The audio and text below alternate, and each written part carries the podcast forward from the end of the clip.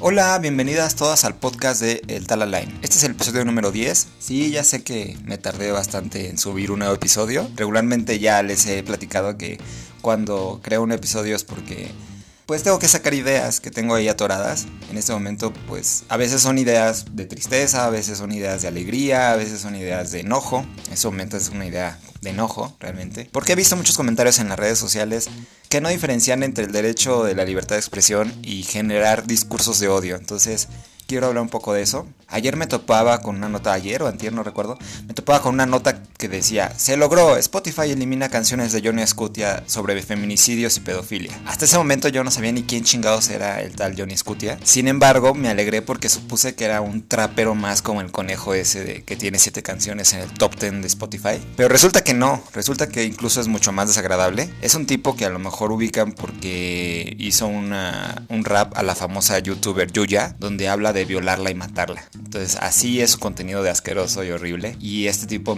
que es un enfermo mental, a través de canciones rap en Spotify y en videos de YouTube, exalta la violencia hacia las mujeres y pedofilia. Entonces uno pensaría que con un contenido así de asqueroso, pues este naco tendría dos seguidores, a lo mucho, ¿no? Como este podcast pedorro. Pero resulta que no. O sea, resulta que tiene 25 mil seguidores en YouTube. 25 mil hombres disfrutando de la misoginia y la pedofilia.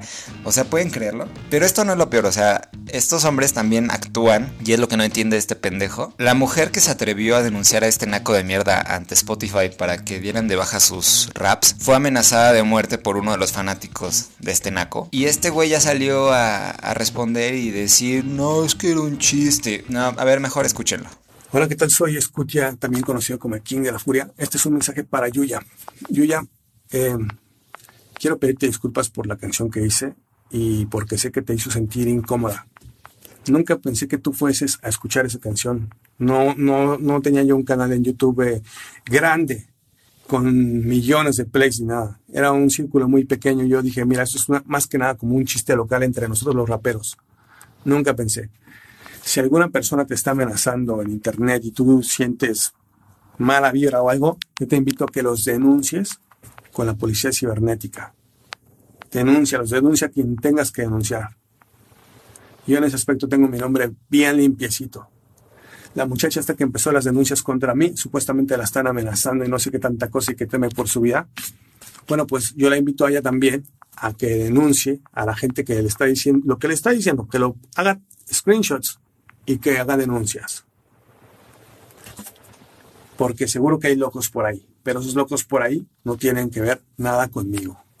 ¿Cómo chingados que hay locos por ahí que no tienen nada que ver contigo? Pues claro que tienen que ver contigo, güey, por algo te están siguiendo. Estás juntando 25 mil personas que se identifican con tus ideas y tus letras enfermas. Están identificados con tu discurso de odio. Claro que tienen que ver contigo. O sea, tú eres una bandera para ellos. O sea, ¿qué clase de mundo es, este? O sea, un güey sale diciendo, es que solo eran chistes. ¿Chistes? ¿La misoginia es un chiste para ellos? Disfrutan de burlarse del dolor de las mujeres, de los niños, de la pedofilia. Se sienten grandes al escuchar sobre violaciones. Y luego dice, es que no pensé que llegaras tan lejos y que llegaras a escucharlo. Entonces, ¿por qué chingado lo pones en plataformas? de alcance mundial. O sea, ¿estás pendejo? No, bueno, bueno. Y si creían que ahí acababa todo, pues no. O sea, frente a todo esto, sale a defenderlo un disque conductor de telehit llamado Claudio Rodríguez, que tampoco en mi puta vida había escuchado y visto, o visto. Entonces, no sé ni quién sea. Pero igual, en este hilo de notas al, referentes a todo este discurso de odio, sale este Claudio Rodríguez a decir que la libertad de expresión es la libertad de expresión y que se vería bastante puñetas exigiéndole a las plataformas que censuraran este güey. O sea, diciéndole a esta mujer que tuvo mucha valentía para reclamar y decir, bajen este, este tipo de contenido que solo son discursos de odio y que incitan a personas a, a cometer feminicidios y violaciones. Y está diciendo que es una puñetas exigiendo a las plataformas que censuraran este güey, que porque es libertad de expresión esto de la libertad de expresión es un escudo que usan estas personas para generar este tipo de discursos de odio. Es casi el mismo recurso barato que usan los violadores y rateros para pedir que se le que se me respeten mis derechos humanos cuando los detienen. Güey, o sea, ellos no respetan los derechos de nadie, hacen lo que se les antoja y ellos sí piden que se les respeten sus derechos humanos. No, no me parece congruente. O sea, por favor, señores, diferencien entre libertad de expresión y discursos de odio. No es lo mismo. Incitar a la violencia hacia cualquier grupo, eso es un discurso de odio. No tiene nada que ver con la libertad de expresión. La libertad de expresión la tienes. Tan la tienes que nos estamos enterando de tus horribles ideas. O sea, la libertad de expresión está ahí, pero debes atenerte a las consecuencias de tus palabras. O sea, hasta este naco entendió que hay muchos enfermos mentales por allá afuera que solo necesitan cualquier empujoncito inmoral para actuar. No solo es raps y decir chistes y decir, es que tenemos un humor muy avanzado y ustedes no entienden nuestro humor. O sea, estos tipos no entienden eso y están respaldados por una comunidad de 25 mil hombres que los soportan y pueden hacer cosas horribles. Entonces entiendan, la idea no es limitar la libertad de expresión, o sea, la idea de las plataformas es limitar los discursos de odio, no limitar la, libertad de expresión. No necesitamos discursos de odio, esta sociedad ya no necesita eso, no nos sirve, no nos afecta. Entonces, hay muchos discursos de odio allá afuera. Otro ejemplo es el de la señora esta con bigote que, que experimenta gordofobia. Imagino que ya veo en el video esta señora diciendo pues cosas horribles sobre los gordos, que los gordos somos pues poco menos que mierda. Y si de pura casualidad no lo han escuchado, a ver dejen, les voy a poner el contexto, escúchenlo. Uno de mis terrores más terrores, pero terrores sobre la faz de la tierra, de engordar, aparte de verme horrendo, que seguramente me voy a ver horrendo, lo inservible que es la gente gorda. Ay, no puedo. O sea, yo creo que es la cosa más terrible que me puede pasar. No tanto lo, bueno, sí, lo repilante que me puedo llegar a ver, como una botarga, pero lo inservible que es la gente, lo inservible. O sea, un pastelero gordo es inservible, o sea, estorba, arruinan el pastel con la panza, comen todo el día, qué pena, qué pena decirlo, qué pena, pero acabo de pasar el súper horrendo, acabo de verlo horrible, inservible la gente, la gente pesa. Ay, Dios mío. Pero bueno, no se trata de un tema de corrección política porque yo estoy consciente de que todos tenemos una opinión, así como todos tenemos culo, todos tenemos una opinión, ¿no? Y a veces unos tienen el culo más apestoso que otros, ¿no? Y esta señora, pues obviamente, pues al parecer tiene un culo muy apestoso. Pero resulta que no es limitar tu, tu opinión o la opinión que tiene sobre los gordos, ¿no? Esta señora, además, trabaja como panadera. O sea, háganme el jodido favor, trabaja como panadera. Hasta sale haciendo videos en Instagram enseñando un pan de muerto ahí lleno de azúcar encima, con Nutella dentro, abre el pan, muestra cómo se sale la Nutella. dices, güey. O sea, esta señora come de los gordos. O sea, ¿cómo fregados se atreve a insultar a sus clientes? Ni para eso se detuvo a pensar dos segundos antes de abrir un video y decir que los gordos somos inservibles, que somos asquerosos. O sea, qué ganas de perder clientes. Qué pendeja de veras. Qué pendeja. y en Twitter compartí este video diciendo que aproximadamente un 90% de la comunidad gay vive con gordofobia. Y no me estoy basando en algo más que mi experiencia de vida. O sea, obviamente estoy agarrando una cifra al azar para decir que pues gran parte de la comunidad gay está metida en esta cultura de la gordofobia y pueden ponerle el 90%, el 99%, lo que quieran. Pero seguramente varios coinciden conmigo también por sus experiencias de vida. O sea, gran parte de la comunidad gay vive metido en la cultura de la gordofobia. Actualmente incluso tengo algunas amiguitas experimentando constantemente este odio hacia su cuerpo y hacia los cuerpos grandes de otras personas. Y años atrás también tuve varias amiguitas lidiando constantemente con eso. Y es que nos venden la mentira de que todo el mundo puede ser flaco y que es fuerza de voluntad y que quien no lo ha logrado es porque no se esfuerza lo suficiente. Que si estás gordo es porque quieres. O sea, no mamen, ¿quién quiere estar gordo en un mundo de gordofóbicos? Nadie, nadie quiere estar gordo en un mundo de gordofóbicos. Eso es una mentira. Pero la obesidad es multifactorial. O sea, no es cuestión solo de voluntad como ellos dicen. Pero además nos dicen esa mentira de que todo el mundo debe ser flaco. O sea, juventud y delgadez son los dos grandes ideales asociados al éxito. Porque pues te venden la idea de que eso te va a traer aceptación, amor, te tratan mejor, te admiran más, tienes más seguidores, tienes más oportunidades, bla, bla, bla, ¿no? Sé que escuchar a señoras como esta diciendo que los gordos somos inservibles no ayuda en nada. ¿Y qué tal le servimos para comprar sus panes llenos de azúcar, verdad? Hija de su puta madre. Sí, sé que no sirve de nada, pero pues sí necesitamos ver dónde estamos parados, porque esa es la opinión de muchas personas y hay algunas personas que se quedan simplemente con su punto de vista dentro de su mente, pero hay otras que están generando y generando y generando discursos de odio y que además están actuando, no solo se quedan con, con las ideas, sino que actúan y agreden a personas que somos de cuerpo grande. Y mm, como ya lo puse en algunos tweets, que tu cuerpo cambie de flaco a gordo o que de inicio tu cuerpo sea grande, no te convierte mágicamente en alguien inservible, como dice esta señora. O sea, es una falacia, no lo creen, no. Sus capacidades de pensar, de amar y de compartir y de ayudar a la sociedad no se pierden porque tengas más grasa corporal. Eso es una pendejada de esta señora. Además, esta señora teme a verse horrible si engorda. Ay, Dios mío, no. Güey, ¿cómo te explico que ya estás horrible? Si eres una persona horrible, lo vas a hacer en todos los tamaños. O sea, si eres una persona con atractivo, pues vas a tener atractivo en varios tamaños. Sinceramente considero que el atractivo radica en la personalidad. Entonces, si esta señora tiene una personalidad así de horrible, aunque estés flaco, vas a ser una persona horrible, una persona nefasta. Pierdes todo atractivo. Y es que en esta cultura de la gordofobia también está metida la cultura de las apariencias momentáneas y eso también lo veo mucho en la comunidad gay, donde no importa si tienes una personalidad horrible, si por unos instantes puedes dar la apariencia de ser hermoso a los ojos de los demás, ya con eso es suficiente. O sea, no buscan la profundidad de las personas. Cuando las personas muestran lo que hay más profundo en su ser, es cuando salen este tipo de personalidades horribles, como esta señora. Entonces, en este mundo gay hermoso, donde todos son delgados o musculosos, no buscan la profundidad, no buscan la personalidad, ¿no? Entonces, lo que buscan es que por unos instantes en unos videos en TikTok o unos videos en Instagram o en una publicación en Twitter o lo que sea, te veas hermoso por unos instantes y ya, olvídate. En este mundo donde millones de personas están luchando por vivir, estas gordofóbicas además se atreven a decir que prefieren estar muertas que gordas. O sea, háganme el jodido favor. Y sí, sé lo que me van a decir muchos allá afuera, ya casi los estoy escuchando después de este episodio. Ay, Alain, es que estás bien estúpida. Estar gordo no es saludable.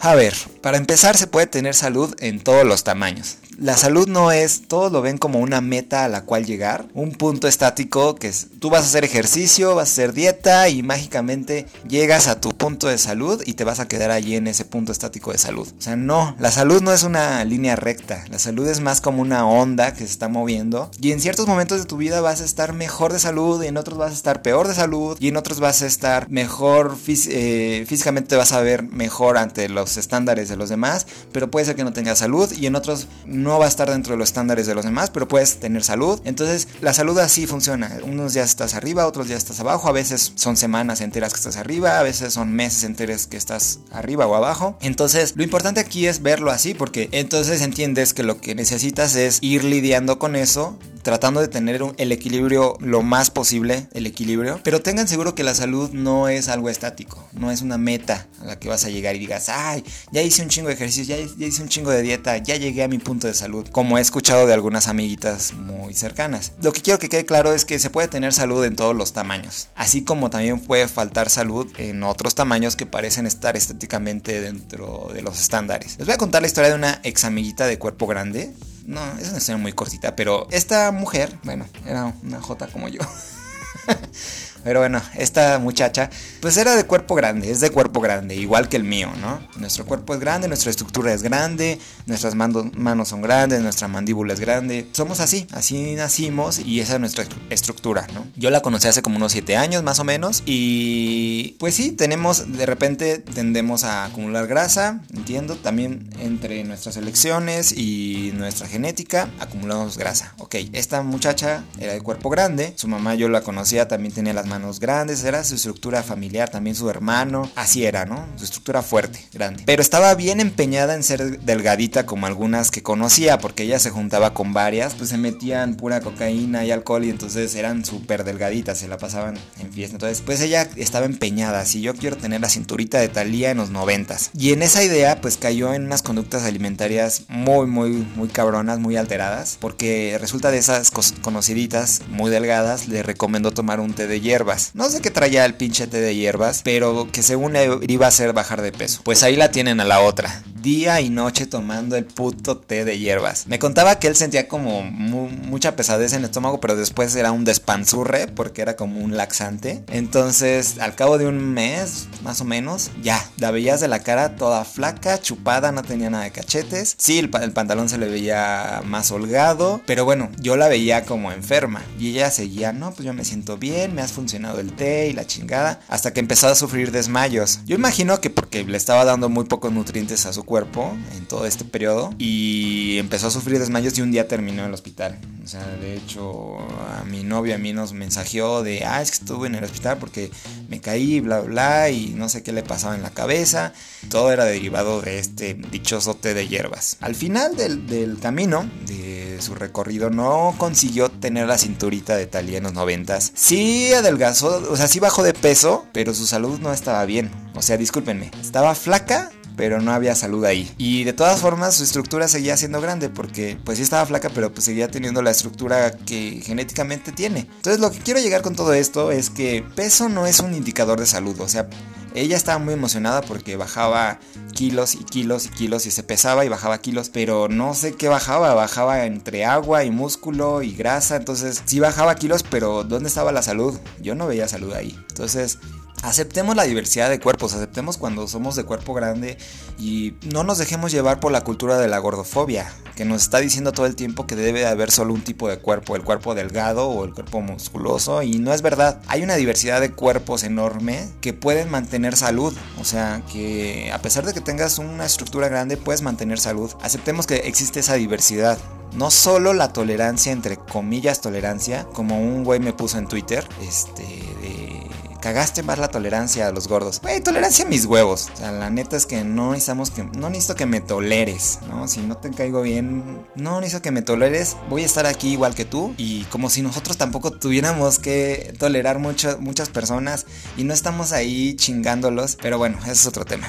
En este momento, aunque esta señora bigotona diga que soy inservible porque soy gordo, pues yo me siento bien, me siento con energía, me siento alegre, me siento incluso atractivo. Aunque a muchas personas no les vaya gustar, eso no me importa. Yo me siento atractivo, me siento con energía. Pero de todas formas no estoy cayendo en el peso en el que debería estar según el índice de masa corporal. Que por cierto es un índice de masa corporal que fue inventado hace 200 años. Y si no me creen por ahí, investiguenlo. Que fue para una estadística de cuerpos de hace 200 años. Entonces para que se den una idea. Pero pues así es esto muchachas. Tratas de darle el mayor equilibrio a tu cuerpo. Comiendo lo mejor que puedes con lo que tienes. Haciendo actividad física cuando puedes. durmiendo las horas que debes dormir. Pero si a pesar de todo esto tu cuerpo sigue acumulando grasa, tienes que dejarlo encontrar su momento para salir de ese estrés. Porque incluso puede ser que ni tú te has dado cuenta, pero tu cuerpo está en un estrés constante y por eso está acumulando grasa. O sea, es un proceso natural la acumulación de grasa y puede ser que ni te des cuenta que tu cuerpo está en un estrés constante, aunque tú te creas súper relajado, ¿no? O quizá tuviste la fortuna de ser de genética de cuerpo grande. Acéptala y valórala. Acepta y valora todo lo que tu cuerpo está haciendo por ti, por mantenerte vivo y disfruta. Porque, miren, por ejemplo, en este caso de esta señora que dice que los cuerpos horribles, gordos y que somos inservibles, yo noto mucho rechazo hacia ella. Yo, yo cuando la escucho digo, ¿por qué te estás rechazando tanto? O sea, ¿qué, te causa tanto escosor para rechazarte? Porque casi puedo apostarles que esta señora de bigote tiene un rechazo interno que lo externa atacando a los gordos, pero la pobre seguro no disfruta el camino manteniéndose delgada. Y es que ese es el otro tema. Ok, hay personas que temen mucho a engordar y viven con esta gordofobia todo el tiempo y hay muchos tuiteros ahí que andan diciendo, ah, ya, ya pasé de 13% de grasa corporal a 15% de grasa corporal o a 16% de grasa corporal y todo el tiempo están obsesionados con esto. La verdad es que no están disfrutando el momento en el que están delgados y, está, su cuerpo está funcionando y está haciendo una labor titánica para que todos los días estés vivo. Como ya se los había platicado en un episodio en el que hablé de Zac Efron, pero y lo repito, dejen de juzgarse y dejen de rechazarse diariamente. Agradezcan todo el esfuerzo que hace su cuerpo para mantenerlos vivos cada día en lugar de estar juzgándolo todo el tiempo de por qué subió un kilo. No, ahora me voy a castigar y ya no voy a comer esto. ahora me voy a castigar y ya tengo que hacer el doble de ejercicio. Ahora me voy a castigar y tengo que, no sé, meterme coca, meterme cosas, ¿no? Entonces, no, dejen de dañarse, dejen de dañar su cuerpo, dejen de rechazarse y conforme vayan aceptándose, van a ir aceptando a las otras personas. Conforme vayan aceptando su cuerpo grande o, o sus características, pues van a ir aceptando a personas de otro color, de otros tamaños, de que no tienen ciertas características y es muchísimo más fácil fluir con la vida así, a estar todo el tiempo luchando en contra de todo, de todo esto. Porque bueno, casi estoy seguro de que esta señora está todo el tiempo luchando con mantenerse delgada y le está causando un estrés horrible en, su cuerpo. Pero bueno, ese ya es su pedo. Hasta aquí mi episodio de mucho discurso de odio y de muchas cosas horribles. Díganme si les agradó o no les agradó el episodio. Díganme si les vale verga porque son flaquitas con cinturita de talía. O si mejor ponte a adelgazar gorda de estúpida y deja de estar diciendo pendejadas. O deja de justificar tu obesidad. Lo que quieran. Díganme lo que quieran. Me encuentran como Alain Serrano en Facebook o arroba Alain en Twitter. Compartan este episodio si creen que alguien le puede aliviar el día unos minutos. Y pues nada, la vida sigue su curso y si nos va a llevar la fregada, pues que nos lleve riendo. Claro que sí, mi vida santa. Chayito.